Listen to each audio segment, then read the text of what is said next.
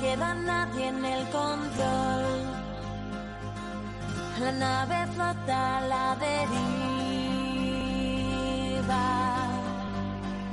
Y yo, con melancólica visión. Nuestro invitado de hoy nació en Madrid hace 45 años. Los, primeros 29 los pasó en la capital, aunque desde hace más de una década reside en un bonito pueblo de la Sierra madrileña, Manzanares el Real.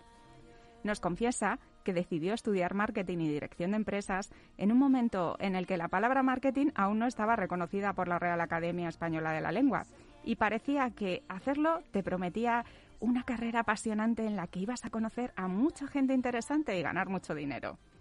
Su experiencia profesional ha estado siempre vinculada al área comercial y los call centers de grandes empresas financieras y aseguradoras. Nos cuenta que la experiencia de conciliar sus valores personales con los valores que suelen prevalecer en el entorno empresarial ha sido todo un aprendizaje para él, que le ha dado la oportunidad de entrenar habilidades y cualidades como la resiliencia, la aceptación y la ecuanimidad. Y su reto ahora es seguir cumpliendo al 100% su compromiso con la empresa en la que trabaja mientras desarrolla su proyecto paralelo, basado en el mindfulness y la meditación, con el que ayuda a personas a convivir con el estrés y la ansiedad, disfrutando de paz mental. Lleva junto a su pareja 24 años. Tiene un hijo de 12 y una hija de 9 años y viven los cuatro con una tortuga de tierra que se llama Teresita y un pez que se llama Darwin. Aunque no tiene un estilo de musical favorito, el rock español le ha acompañado casi toda su vida y su canción favorita es Europa 7, de La Oreja de Van Gogh. Le gusta leer, cocinar, disfruta paseando, viendo pelis en familia, visitando a sus padres en Madrid y aprovechando cualquier ocasión para seguir profundizando en sus conocimientos sobre mindfulness y meditación y practicar la atención plena. Algo que le ayuda a sentirse mejor y ayudar a otras personas y que hoy viene a compartir con todos nosotros. Bienvenido, Raúl. Hola, bienvenido, muchas gracias. ¿Qué tal? ¿Qué tal llevan Teresita y Darwin el estrés por casa? ¿Ellos eh, necesitan practicar atención plena o, o Pues- ellos viven sin estrés? El pez sí, porque el pez vive en el salón y los niños son unos trastos, pero Teresita no, porque Teresita ahora en invierno se mete en su cajita y hasta primavera no la volvemos a ver. Bueno, pues mira, Bien. ella está relajada ahora. En ciertos aspectos me inspira Teresita, por su forma de vivir tan pausada y, y con ese de ver el devenir de la vida. Son unos maestros, desde Sí. luego. Sí, sí, tanto los hijos como los animales, como cualquier cosa que nos encontremos en la vida. Si tenemos atención plena y ponemos conciencia en lo que estamos viviendo, podemos aprender de cualquier cosa que, que nos suceda. Qué bonito eso. Sí. Bueno, Raúl, problema y solución. ¿Qué problema te has pedido tú? Mira, pues el problema que, me he pedido yo es el problema del estrés y de la ansiedad, que está catalogado, o- está catalogado como la enfermedad del siglo XXI. Y a raíz de la pandemia, pues muchas personas se han acercado a mí para consultarme, eh, bueno, para que yo le diese ciertos tips y ciertas técnicas para solucionar sus problemas o de depresión o de ansiedad o de estrés o de insomnio. Y yo, sin seguir un patrón establecido, por ejemplo, como un programa MBSR, que es el programa típico de mindfulness de ocho semanas, pues he visto cómo las personas a, a las que yo me he dirigido y a las que yo he acompañado durante la pandemia, pues han tenido resultados muy positivos. Y eso me ha animado, pues, a lanzarme al mercado y a intentar ayudar al máximo número posible de personas. Pues qué suerte que hemos tenido de, de tener aquí un emprendedor que está dispuesto a solucionar ¿no? y ayudarnos a, a solucionar problemas, como dices tú, tan extendidos y tan comunes, pues como el estrés, la ansiedad o los problemas para concentrarnos, el insomnio, que creo que, ¿no? como dices, afectan a, a muchas personas. Y hemos tenido recientemente un programa sobre ansiedad y hablamos ¿no? de, de que la ONU dice que eh, hay eh, una de cada cuatro personas o bien ha tenido eh, una enfermedad, un problema de salud mental o lo va a tener en el futuro. Fíjate, es un 25%. Es- y también lo que sucede es que está muy normalizado, ¿sabes? O sea, tú puedes convivir con estrés, tú puedes vivir con ansiedad, incluso puedes vivir con depresión sin ser consciente de que tú estás pasando por, un, eh, por una enfermedad, que tú estás eh, pasando por un episodio que tienes y que puedes solucionar. Simplemente por el hecho de que toda la gente vive así. Simplemente tienes que ver eh, eh, la cara que tiene la gente en el metro o lo rápido que vamos, lo acelerado que vamos en las empresas, cómo contestamos, cómo reaccionamos y te das cuenta de que el estrés y la ansiedad están normalizados. Lo primero que tenemos que hacer, pues a través de, de los medios como ofrecéis vosotros, poner voz a estas enfermedades y hacer que la gente que lo esté sufriendo pueda detectar en sí mismos que están pasando estos episodios. Y hemos oído hablar eh, mucho, probablemente casi todos, la mayoría hemos escuchado hablar de mindfulness, de meditación, pero una cosa es escuchar el concepto y otra es comprender, saber en qué consiste, qué valor puede aportarnos realmente, que, cómo puede transformar nuestro día a día y, y, bueno, y si es para nosotros, ¿no? Si es para todo el mundo. Entonces, de una manera muy sencilla, Raúl, ¿Cómo nos ayudarías a comprender en qué consiste el mindfulness? Vale, mira, lo primero que digo que es, eh, bueno, el mindfulness es para todos y es de todos. Es una, es una cualidad innata que tiene el ser humano desde que nace. Luego, según va pasando los años, según nos vamos haciendo mayores, por patrones de conductas, por creencias limitantes y por el devenir de la vida, vamos perdiendo, vamos desentrenando esa cualidad. ¿Qué es? Pues es la capacidad de traer de vuelta de forma, de forma voluntaria la atención al presente, al aquí y a la hora, que eso seguramente pues muchos de los oyentes lo habrán, lo habrán oído. Pero es traerlo de, de una forma que requiere unas cualidades. Es sin juzgar lo que está sucediendo, es con aceptación y es con amabilidad.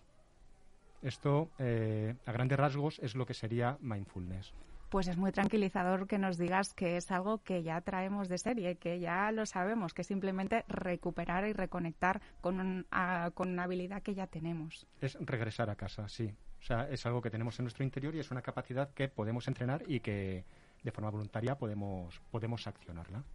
Me gustaría, me ha despertado mucha curiosidad, porque ¿Cómo se ha producido esa evolución de ese Raúl que quería estudiar para tener una carrera apasionante, conocer a muchas personas ¿no? y, ganar mucho dinero? ¿Cómo ahora has terminado, ¿no? Te has convertido en este Raúl que está lanzando un proyecto para ayudar a personas a través del mindfulness y la meditación. Pues mira, hay, ha habido dos, dos hitos ¿no? en mi vida. Uno fue la lectura, pues a una edad muy temprana cayeron libros de meditación en mis manos. Entonces yo que no tenía otros recursos, otros libros que coger, pues me los bebí, me los leí. Y, eso despertó una conciencia en mí de que, de que había algo eh, dentro de mí al que yo podía acceder a través de la, de la meditación. Y luego con, con, el devenir de los, de los años, pues he pasado episodios de ansiedad, episodios de estrés, y eso pues ha hecho que me reencuentre con, con mi mindfulness. Una vez intentando solucionar esto, pues yo dije, la meditación me puede ayudar. Y metí este término en un buscador, lo metí en, Google exactamente, en, Internet, y apareció la palabra mindfulness. Y, eso es como cuando ves a, a, la persona que vas a amar durante el resto de tu vida, fue un flechazo. Sin saber yo qué había detrás de esa palabra, sabía que eso era para mí. Eh, busqué un sitio donde formarme, estuve dos años formándome y, y hasta ahora. Hasta ahora llevo diez años de práctica y diez años ayudando a la gente que, que se acerca a mí. Pues está claro que a ti te ha transformado, ¿no? Y, que ha cambiado tu vida para bien. ¿Cómo? Pues compártele a las personas que no lo conozcan qué beneficios puede tener para ellos incorporar pues una práctica que como tú dices que, puede ser sencilla que no hay por qué empezar no que, es algo muy accesible para todos no necesitamos grandes conocimientos no necesitamos equipamiento sí pues mira lo primero que vas a aprender es a relacionarte con la experiencia tal cual sucede que eso entra dentro de la definición de, del mindfulness. Y entonces te vas a dar cuenta de que las cosas suceden, pero a nosotros nos afectan de una forma u otra dependiendo de la interpretación que hagamos de los hechos que han, que han, que han sucedido. Eh, leí el otro día en un, en un libro en que esto lo sabe muy bien la policía. O sea, eh, en un mismo escenario en el que se ha producido un asesinato y hay cuatro o cinco testigos, la policía, si interroga a uno, a otro, a otro, la versión que van a dar de los hechos es totalmente diferente. Pues eso nos pasa a nosotros. El hecho sucede, pero nosotros lo interpretamos de una forma u otra. En el momento en que tengamos conciencia de que no somos nuestros pensamientos y que nosotros podemos mantener esa distancia con ellos, hay un, cambio evolutivo de conciencia dentro de nosotros. Y ya sin tener una práctica, simplemente por, por tener ese conocimiento, cambias. Vale, y cosas así más prácticas, más tangibles, ¿no? Para que digas, oye, pues al final, pues eso, hay muchas personas que dicen, es que ya no podía gestionar, ¿no? Ese nivel, ese ruido mental, ese pensamiento, ese flujo constante de pensamientos, ese ajetreo mental, me resultaba insoportable, ¿no? Pues a Sí. lo mejor eso aprendes a gestionarlo, ¿no? A bajarlo, a, a estar más, ¿no? Esa paz mental de la que tú Sí, hablabas. eso, eh, mira, es muy común. Eh, el mindfulness consta de, de tres patas. Una es la práctica formal, que es la meditación, pues tal, y- tal y como la conocemos, ¿no? Las sentadas, que no hace falta que sean posturas raras de, de yogi. Se puede hacer mindfulness simplemente sentado en tu coche o sentado en un estudio como estamos tú y yo ahora. Luego está la práctica diaria y la autoindagación, que sería pues la reflexión y tener un pensamiento crítico sobre qué nos está pasando en la vida. En la práctica diaria donde nosotros podemos encontrar esos tips o donde podemos aplicar esos tips para bajar nuestro nivel de ansiedad o para hacer que esos pensamientos que van rumiando y que van produciéndose una y otra vez en la cabeza cesen. Y nos ayudas a desterrar algún falso mito ¿no? Eh, que podemos tener sobre la meditación, ¿no? Porque todo lo que no comprendemos muy bien, ¿no? Y al final dices, o estás buscando alguna excusa para no acercarte a ello, ¿no? Pues Sí. muchas veces escuchamos muchas cosas, ¿no? Decir, no, esto al final es para salirte de la realidad. O, Sí, no, hay varios, hay varios mitos. Pues mira, uno, eh, uno muy común que es eh, la gente no quiere meditar porque no sabe poner la mente en blanco. Y meditar no se trata de eso. Meditar se trata de observar los pensamientos. Hay diferentes tipos de, meditaciones, pero una meditación muy común del mindfulness es observar los pensamientos y, como he dicho antes, tal cual suceden, sin, sin apegarnos a ellos, dejándolos ir y viéndolos a una, a, una, a una distancia, ver cómo se producen y cómo desaparecen. Eh, por lo tanto, no se trata de dejar la mente en blanco. Nosotros simplemente por el mero hecho de observarlos y no, no interrelacionar con ellos, no los energetizamos. Y poco a poco se van apaciguando y ahí es cuando llegan ese momento de calma y ese momento de paz entre pensamiento y pensamiento, que es lo que la gente llama dejar la mente, dejar la mente en blanco. Vamos, que si tenemos un fuego y estamos echando leña no todo el tiempo, pues aquello sigue ardiendo, ¿no? Y estamos ¿no? aumentando ese combustible, si Correcto. dejamos de alimentarlo, pues se va calmando y se Ahí termina está. por apagar. Sí, no se puede decir mejor. Ese sería uno de los, faltos, mi- de los falsos mitos que hay acerca de, de la meditación y, de- y del mindfulness. Otro, por ejemplo, sería que tenemos que adoptar posturas muy raras. A lo mejor dices, es que tengo 80 años y no puedo hacer mindfulness. Sí que puedes hacerlo si tú tienes el mindfulness dentro. Lo puedes hacer sentado. Simplemente apaga la televisión y durante un minuto centra tu, tu atención en la respiración. Y deja que sea ella, que sea la sabiduría de tu cuerpo, tu sabiduría innata, la que guíe tu respiración. O sea, tú no la fuerces y no, no te apegues a ella. Si eso lo, hace- lo haces durante un minuto, vas a calmar tu mente y ya has practicado mindfulness. Claro, que a veces no, no necesitamos ni siquiera estar solos, ¿no? Que podemos hacerlo rodeados de gente, que podemos hacerlo en movimiento, ¿no? Que, que- que tenemos muchas ideas, ¿no? Muy fijas, ¿no? De en qué consiste y que luego al final es muy flexible. Eso es lo bueno, que no es teoría y que es totalmente práctico. O sea, yo desde que me levanto hasta que me acuesto, si yo lo deseo, porque el mindfulness se practica de forma intencionada, como he comentado antes, eh, si yo lo deseo, puedo estar practicando mindfulness. Pues eso es lo que esperamos que nos sigas compartiendo si te quedas ahora a hablar con nosotros. Pero antes de que cerremos la entrevista, nos cuentas dónde te podemos encontrar si queremos, pues eso, las personas que estén interesadas en decir, bueno, yo ya quiero buscar soluciones, ¿no? Antes de llegar a lo mejor eso, pues a caer enfermo o a, o a tener una situación extrema y quiero explorar, ¿no? El buscar esa reconexión conmigo mismo o, o quiero reducir mi nivel de estrés o quiero, no sé, simplemente, ¿no? El- explorar porque creo que esto puede ser útil para mi vida y me puede ayudar, ¿no? A sentirme mejor. ¿Dónde te encontramos? Pues mira, de momento me podéis encontrar a través de Instagram, es donde yo estoy aportando mis conocimientos. eh, y mi Instagram es raúl.mindfulness. Tú pones raúl.mindfulness y el primero que te va a salir soy yo. Vas a ver que mis colores corporativos pues es, es morado y luego aparezco yo en gris, por lo tanto es bastante identificable. Eh, estoy creando una web que espero que de aquí a, a final de mes esté acabada. Sería www.raulmindfulness.com. Y, y luego, bueno, por correo electrónico, si queréis contactar, también podéis hacerlo. Sería raulmindfulness.com.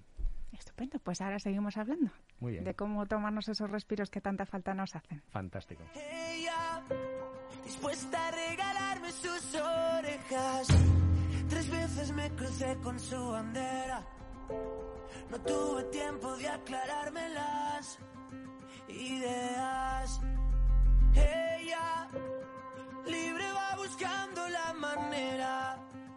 Imagínate que lees acerca de una pastilla que podrías tomar una vez al día para reducir la ansiedad y sentirte mejor. ¿La tomarías? Vamos a suponer que además la pastilla te ayuda a aumentar tu autoestima, desarrollar la empatía, ganar confianza, incluso te ayuda a mejorar la memoria y tu capacidad para concentrarte, hasta a potenciar tu creatividad. Imagínate que además es totalmente natural, sin efectos secundarios y no cuesta nada. ¿La tomarías? Brian Johnson, sobre los beneficios de la meditación. Totalmente de acuerdo. ¿Estás Sí. de acuerdo? Sí. Totalmente, sí. en que estoy mucho más, ¿no? Es lo que puede Eso, traer la meditación a nuestra vida. Sí, esos y algunos más. Esos, todos los que has dicho son, son beneficios medibles, pero hay otros como la sensación de plenitud o la felicidad que, que también se llegan a ellos gracias a, a la meditación. Porque es cierto ¿no? que siempre estamos en contacto con esos problemas que nos encontramos en nuestra vida profesional, que nos encontramos al emprender, al lanzar proyectos en los negocios o eso, en, en nuestras vidas profesionales. Y ahí claramente pues tenemos el estrés y tenemos el trabajar bajo presión y tenemos ¿no? esos ritmos ajetreados que, que nos llevan a, a- a, bueno, pues al final a, a que se produce esa respuesta en nuestro cuerpo, que en principio tiene una intención adaptativa, ayudarnos a rendir mejor, ¿no? Pero que nuestra interpretación de las situaciones que vivimos muchas veces cronifica esa respuesta, no, no nos relajamos, seguimos pensando que estamos bajo esa amenaza y entonces al final eso acaba teniendo unas repercusiones en nuestro cuerpo Sí. acabamos teniendo, ¿no? Es decir, todo el cuerpo empieza ¿no? a retirar recursos de todos los sistemas que considera que no son esenciales para la supervivencia, con lo cual eh, pues nos ocasiona muchos problemas de salud. Sí, para atender esa, esa demanda que es lo que provoca nuestro estrés.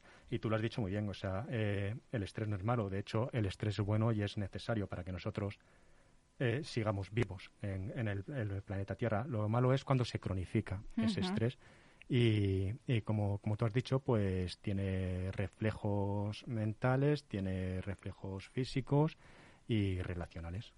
Claro, y también hemos hablado de ansiedad, que es una emoción más, que, que justo también es nuestro es sistema de alarma ¿no? para ayudarnos ¿no? a afrontar esas situaciones que, que sentemos que, podemos, que pueden ponernos en riesgo. Sí, pero que igual, ¿no? Puede, eh, como no la comprendemos, la queremos, la queremos eliminar o, no sabemos cómo gestionarla, no tenemos herramientas para... Claro. eh, un nivel de, ansiedad sano o, equilibrado, vamos a decir, un nivel de, de ansiedad equilibrado, pues lo que nos prepara es ante la incertidumbre que nos podemos encontrar nosotros en un futuro, ¿no? Eh, tener cierta ansiedad, a lo mejor eh, de cara a una entrevista de trabajo o que tienes que, que venir a hacer una entrevista en la radio, pues lo que te hacen es que te, tú, tú te prepares tu entrevista y, y, y que puedas afrontar ese reto con solvencia, ¿no? Lo malo es cuando esa ansiedad también, como has dicho, con el estrés se cronifica y nosotros ya nos identificamos con la, con la enfermedad y dejamos que sea ella la que guíe nuestra, nuestra vida. Y otra de las cosas ¿no? de la que habla John Kabat-Zinn, que puede ser ¿no? uno de los grandes referentes ¿no? de, del mindfulness, Bueno, es el precursor, de claro, hecho. de, sí, de lo Sí. que... De, bueno, pues él habla ¿no? de que hemos eh, a veces no nos despistamos y olvidamos que somos seres humanos porque estamos tan sumidos en la acción, tan sumidos en, en el hacer, Sí. que, ¿no? que, que, que somos ya hacedores humanos. Sí. no Hemos perdido eh, esa esa conexión con esa dimensión del ser, porque estamos constantemente en el ajetreo, en el hacer, hacer, hacer, y parece que si no hago no soy. Sí, bueno, hemos perdido No la valgo. conexión, sí, con todo. Hemos perdido la conexión con la naturaleza, hemos perdido la, la conexión con la sociedad y lo peor, hemos perdido la conexión con nosotros mismos. Eh, y es, es, es correcto, o sea, estamos centrados en el hacer y muy poquito en el ser. Vivimos totalmente en piloto automático. O sea, nosotros hacemos los trayectos del coche de, bueno, de carretera de casa al trabajo, del trabajo a casa, sin darnos cuenta si hemos tenido tráfico, si no hemos tenido tráfico, incluso a veces he llegado a mi casa, me ha preguntado mi mujer si está lloviendo en la calle y no he sido capaz de contestarle. A ese punto estamos nosotros en piloto automático. Y luego también pues estamos dominados por una mente de mono. Eh, esto es una simbología que se utiliza en mindfulness para explicar cómo va nuestra mente, como un mono va de rama en rama, de los pensamientos pasados a los pensamientos futuros. Los pensamientos pasados eh, nos suelen crear sensaciones de culpa y depresión y los pensamientos sobre el futuro, pues lo que nos suele crear, es lo que hemos hablado antes, es ansiedad e incluso estrés. Y este operar en que al final tenemos eso, esos hábitos de pensamiento, eh, esas rutinas que repetimos y que hemos integrado, ¿no? Y que podemos hacerlas de manera inconsciente. Ese operar en automático, ¿qué problemas nos puede traer? ¿Qué crees, no? Que que Mm. nos puede complicar o que nos puede Bueno, generar? a- nos puede, mira, eh, problemas operativos como, por ejemplo, poder tener un accidente o laboral o un accidente en casa. Muchas veces te has cortado porque mientras estás partiendo el tomate o estás partiendo lo que estés partiendo en la cocina, es- tienes la mente en otro sitio. No tenemos la capacidad ni de cuando nos estamos jugando un dedo de prestar y de dirigir nuestra atención. Y, y lo peor de todo es que eh, podemos perder eh, la vida. O sea, me refiero a que se te puede pasar la vida y llegar un día a estar en el lecho de muerte y decir qué he hecho con mi vida y no darte cuenta de lo que te ha pasado. O sea, a nivel espiritual yo creo que es el, el peor mal que nos podemos llevar por no estar atento. Eso es algo que yo he comentado muchas veces, eh, lo he hablado pues, con, con personas cercanas eh, y que también han tenido esa misma sensación. Cuando somos niños o, o cuando estamos de vacaciones, tenemos una experiencia muy diferente del tiempo a cuando nos hacemos adultos y la vida deja de ser un, juego y se convierte en trabajo y obligaciones, ¿no? Y de repente todo se empieza a cortar, todo empieza a pasar muy rápido, ¿no? Y para mí una de las explicaciones Sí. de por qué eh, los años cuando éramos pequeños no eran interminables y ahora dices, ah, pero bueno, Dios mío, estamos ¿no? en Sí. noviembre de nuevo, las navidades ahí, el fin del año está ahí. Pues eh, para mí es eso, es, es lo que tú has dicho, ¿no? Es dejamos que se nos pase la vida porque vamos en piloto automático. Ahí está. ahí, Tenemos tantos tiempos muertos eh, a los que no le prestamos atención. Tenemos tantos momentos del día en los que no estamos ahí, Ahí está. que claro, se nos va la vida. y hemos perdido nuestra conexión con el presente. O sea, eh, lo que has dicho, los niños son totalmente mindfulness. Por eso te decía que eso es algo que tenemos nosotros desde que nacemos. Luego, por los años, por las obligaciones y por la educación que nos van dando, vamos, vamos perdiendo. Pero tú ves a un, a un niño jugar y está jugando. Y tú en- estás jugando con tus sobrinos al trivial un fin de semana y estás pensando en qué tienes que hacer el, el lunes en el estudio de radio. Y si nos vamos yendo hacia ese otro lado de, de bueno, pues de, de nosotros ya traíamos esto, simplemente nos hemos desconectado de ellos, lo hemos olvidado, eh, es algo sencillo, es algo fácil, pues vamos a empezar a hablar, si nos ayuda Raúl, a cómo podemos reincorporar la atención plena en nuestro día, cómo podemos, ¿no? Como tú decías, a esas personas con las que tú has trabajado Sí. y, y de forma muy fácil han empezado a haber cambios. Sí, mira, lo primero que necesitas es, es tener intención de que se produzca un cambio en tu vida. Y luego tienes que tener cierto compromiso, porque el mindfulness sí que, sí que requiere poco tiempo diario, pero requiere de una práctica formal, más o menos 20, 30 minutos de meditación, eh, que te va a tener que acompañar el resto de tu vida. O sea, necesitas adquirir ese compromiso. Voy a invertir 30 minutos eh, de mi vida para tener vida. Sería lo que, lo que, tendría, lo que tendría que decir. Y, y luego, pues, mira, buscar a una persona, un mentor, un guía, un instructor, pues que te, que te acompañe. Nosotros no decimos que te enseñe, simplemente que te acompañe que te vaya abriendo puertas que tú vayas transitando, pues, durante tu camino de, de aprendizaje. Y una de las cosas que me gustaría compartir es, eh, hay un ingeniero de Google que ha escrito un libro que es Busca en tu interior, que se llama Chade Mentang. La gente Sí. le conoce como The Jolly Good Fellow, ¿no? Que sería como el, el chico majo, ¿no? El, el que está siempre de buen rollo en la oficina. Sí. Pues eh, él decía una cosa que a mí se me quedó muy grabada, ¿no? Él, él era ingeniero, fue uno de los primeros ingenieros ¿no? que, que estuvo al inicio de la compañía, luego le dejaron montar un programa de desarrollo personal de educación para los empleados de, de la compañía, ¿no? Y que estaba súper basada en, en el mindfulness. Y, y él decía, mira, si mi niña de dos años puede hacerlo, tú también. Tú Claro también puedes sí. aprender esto. Eh, Podemos hacerlo todos. No, no hace falta nada complejo y no hay excusas. Es, eh, al final es, es un juego y es exploración y, y es reservarte un tiempito y a lo mejor si de momento te se te hace un mundo, ¿no? El, madre mía, ¿de dónde saco yo media hora? Que luego Sí. dices, es media hora para que seas consciente del, del resto, ¿no? De las 23 horas y media Ahí está. restantes. Y al mindfulness le vas ganando terreno mediante la práctica. Pues eso, el, oye, primer paso, ¿qué hacemos? Mira, pues el primer paso, meterte en raúl.mindfulness y ver todo el contenido gratuito que tengo ahí. Vale, no, pues, mira, el es primer un- paso eh, sería tener ese compromiso, o sea, contigo mismo. Tomar la decisión de voy a ser mindfulness. Y, y si quieres empezar, pues desde ahora mismo, simplemente eh, sentarte en la silla en la que tú estés sentado, buscar una postura erguida pero relajada y tener las dos plantas del pie, de los pies apoyadas en el suelo. Y simplemente empezar a respirar, a respirar. Y prestar toda, tu atención a cómo se produce ese proceso de la respiración. Cómo entra el aire, cómo recorre tu cuerpo y cómo es, es expulsado. Así, una y otra vez durante, durante 60 segundos. Si has hecho eso despistándote o sin despistarte, has hecho, has, has hecho mindfulness y has empezado con tu primera práctica de, de mindfulness. Bueno, pues Raúl, eh, una de las cosas que, no, otra de las costumbres que tenemos es compartir ese aprendizaje, esa experiencia, ¿no? Que, más huella te ha dejado y que tú le quieres regalar a esas personas que nos están escuchando ahora. Pues Mira, eh, durante muchos periodos de mi vida he vivido de forma inconsciente, o sea, he vivido en piloto automático y dejando que fuese mi mente de mono la que, la que guiaba mi vida. Y mi gran mi aprendizaje y el consejo, por ejemplo, que puedo dar a mis hijos es que, que se relacionen con la experiencia tal cual suceden, que vean en qué puede modificar y qué no puede modificar. Lo que no puede modificar no te preocupes, simplemente vienen así, te tienes que adaptar a esas situaciones. Que busques tu, tu felicidad ante todo y, que vivas con conciencia lo que estás viviendo, que es lo que te vas, lo que te vas a llevar. Bueno, pues a mí lo que me gustaría compartir, eh, que creo que además es algo de lo que ya te he hablado a ti en alguna ocasión, es que eh, decía algo como tú solo date cuenta, no cambies nada, no intentes hacer nada, solo date cuenta. Y cuando yo escuchaba a este señor, yo decía, pero bueno, si no hago nada, no va a pasar nada. Y con el tiempo comprendido eh, el calado tremendo ¿no? de estas palabras y cómo ese simplemente darte cuenta, poner atención, te transforma a ti y entonces, aunque todo sea aparentemente como siempre, pues resulta que tú te has transformado y todo se transforma contigo. Es sencillamente complicado porque nuestra tendencia es cambiar todo bajo nuestro punto de vista o hacia nuestro, nuestro beneficio.